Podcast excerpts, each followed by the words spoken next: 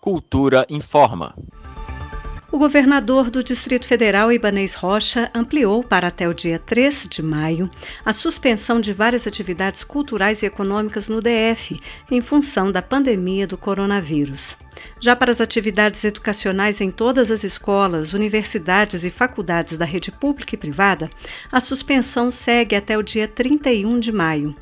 Até amanhã de quarta-feira, a informação divulgada pelo governador Ibanês Rocha era de que a ampliação seria feita até o dia 13 de abril, mas o decreto publicado à noite aumentou o prazo para o início do mês de maio. Uma das novidades deste novo decreto é a liberação do funcionamento de 22 feiras permanentes, como a da Ceasa, de Ceilândia, Sobradinho, Planaltina, Paranoá, Cruzeiro, entre outras mas, segundo o texto, elas só podem funcionar para comercialização exclusiva de gêneros alimentícios. Estão proibidos o funcionamento de restaurantes e praças de alimentação, o consumo de produtos no local e a disponibilização de mesas e cadeiras aos frequentadores.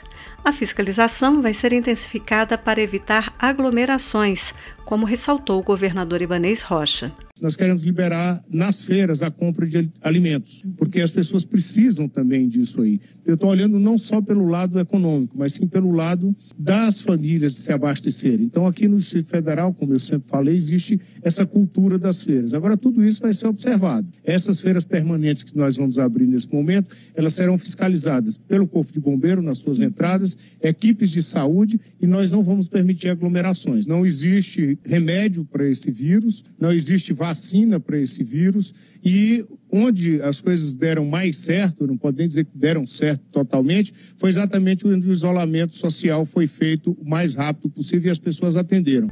Ainda de acordo com o decreto, as feiras permanentes listadas no texto voltam a funcionar a partir da próxima segunda-feira, dia 6 de abril. Flávia Camarano, para a Cultura FM.